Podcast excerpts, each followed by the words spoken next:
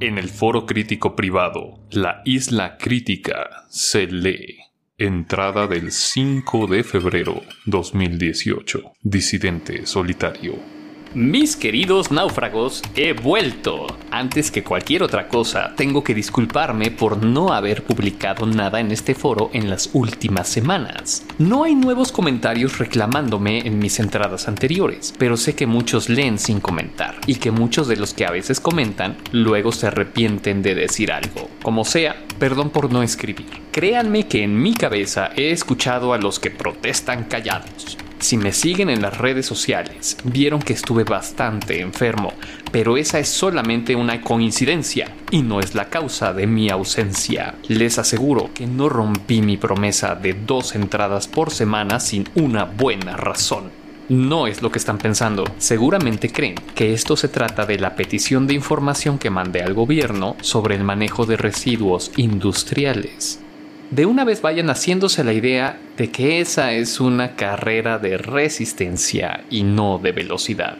Obviamente no nos van a enseñar así tan fácil lo que están ocultando, pero lo que les voy a compartir hoy no tiene nada que ver con eso. Es algo nuevo, por lo menos es nuevo en el sentido de que, hasta donde he podido averiguar, no ha sido investigado por nadie con la seriedad que se merece. ¿Se acuerdan del doctor Joseph P.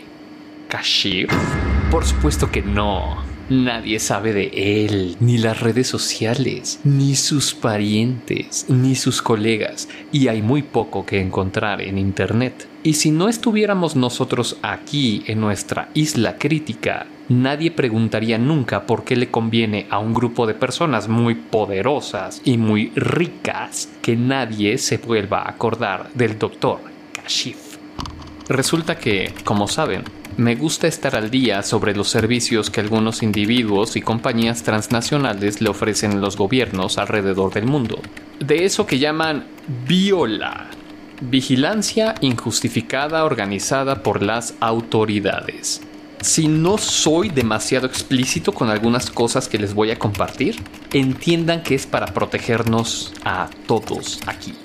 Ni con todo el cifrado ni las contraseñas de lectura del foro quiero confiarme. Luego resulta que hay algún agente de la viola que mira todo lo que ya sabemos de sus cochinadas. El caso es que estaba leyendo sobre una revista europea de publicación científica cuyo consejo editorial tenía un índice muy alto de rechazos.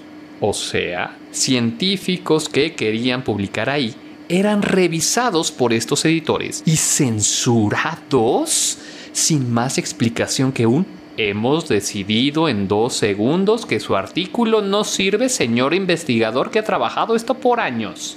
Y pues... ¿Qué creen?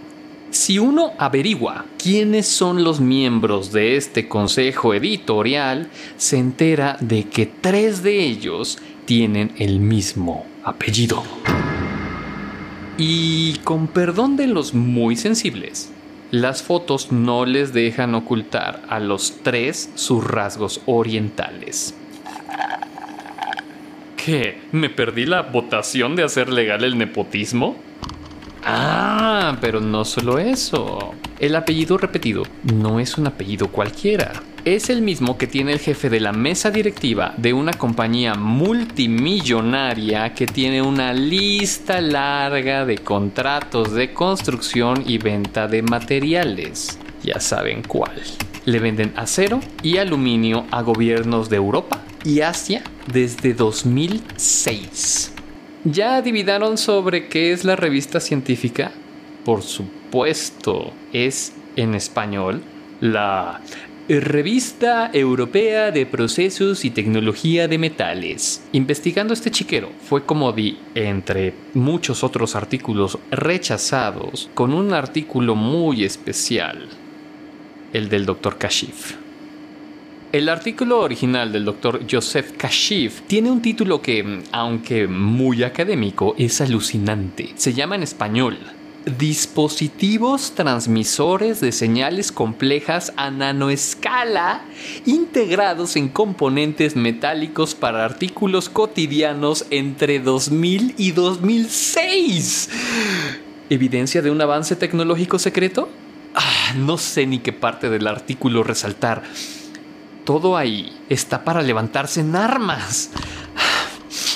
Aquí voy a dejar un vínculo a la dirección de la Wayback Machine archive.org con la que mm, encontré el artículo. ¿Cómo se imaginan? Tuve que usar esta herramienta para hurgar en el Internet de hace unos años, porque el archivo ya fue removido de todo sitio en el que alguna vez estuvo disponible. no solamente lo quitaron, sino que quitaron todo registro posible de que hubiera habido un artículo ahí. ¿Qué? ¿Creían que podían escondérnoslo? No hay ni menciones, ni citas, ni vínculos muertos. Solamente di con él porque es aludido en un reporte de The Long Vigil. Es una lista de publicaciones rechazadas de la editorial. Y nombrado de paso, ni siquiera parecen haber entendido la magnitud del título del Dr. Kashif. Obviamente, esta información la editorial no la hace pública y alguien tiene que haber echado mano de los reportes del interior de la compañía. Pero ya teniendo esto, no es difícil, por ejemplo, buscar un autor y encontrar sus artículos o el artículo específico de ese mismo nombre, si acaso lo publicó después en otro lado. Cuando un artículo es rechazado por una revista, a veces termina en otra revista donde los editores creen que el artículo cuadra mejor. Otras veces, los científicos recurren a revistas de menor monta o de plano desisten y ya no publican nada. Y por fin están los pocos que se van por la mejor opción.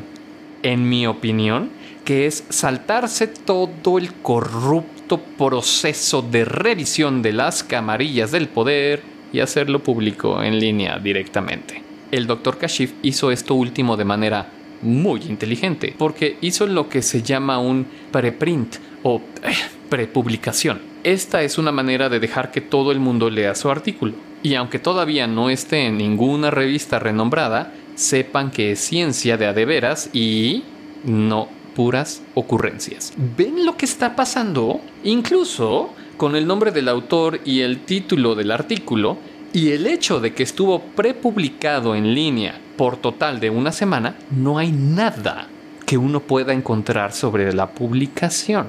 Búsquenle si no me creen. Tendría que haber acceso por algún lado. Nada. Antes de usar la Wayback Machine, yo hubiera pensado que los de, de Long Vigil se habían inventado el artículo para exagerar su reporte. Y como les digo, el doctor Joseph Kashif desapareció igual que su artículo. ¿Y qué fue de él? Ya me puse en contacto con mi conocida en Europa. Ajá, la que nos ayudó con el asunto de las reuniones de masones en Berlín hace ya un tiempo. Para los que no saben de ella, basta con que les diga que es muy buena en lo que hace y sí es de fiar.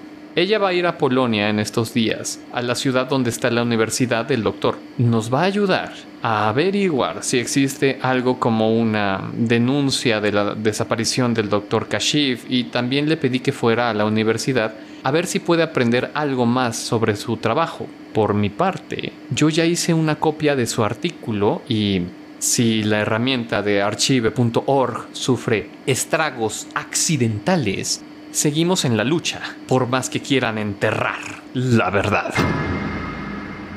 Como ven, he estado muy ocupado siguiendo esta alarmante pista. También he tenido mucho que leer para entender bien el mentado artículo. En mi siguiente entrada les voy a contar la verdad que descubrió el mismo Dr. Kashif y quienes creo que están detrás de su desaparición.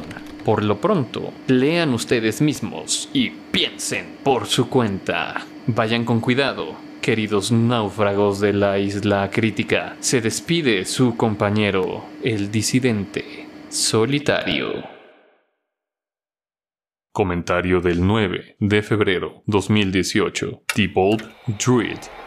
Güey, está pesado este vato. Traduje lo del abstract al principio del documento, pero mejor necesito un traductor de científico español.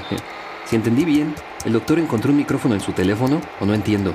Yo digo por lo que dice ahí que se desapareció solo, se fue de vacaciones o de retiro espiritual. La verdad suena problemas de la cabeza más. Además no era polaco, ¿sí? El apellido no suena. Parecen problemas de personalidad o con la familia, qué sé yo. No veo lo que dices, la verdad. Yo pienso es más importante que sigas investigando al consejo editorial. Si son los que yo creo que son, esos vatos son amigos de la alta cámara y hasta salen en fotos de las cenas del G20 si sabes a lo que me refiero. Eso parecía que si ibas por buen camino. Más detalle y menos rollo, es mi opinión personal. Respuesta del 10 de febrero 2018. Retinal. Con todo respeto, no entendiste la ironía. Disidente subió el artículo para que se den cuenta de que es una mugre o como tú se vayan con la finta. Es por gente como este doctor que no nos toman en serio. La mayoría se deja embobar por los medios y sus mentiras, que no escuchan cuando el peligro es real. Se llama crear el hombre de paja para porrearlo todo lo que uno quiera, bien por exhibirlos en sus tretas, disidente. Entrada del 13 de febrero 2018. Disidente solitario. Mis queridos náufragos, sé que creyeron que ya los había dejado de nuevo, ni que tuvieran tanta suerte. No, la verdad es que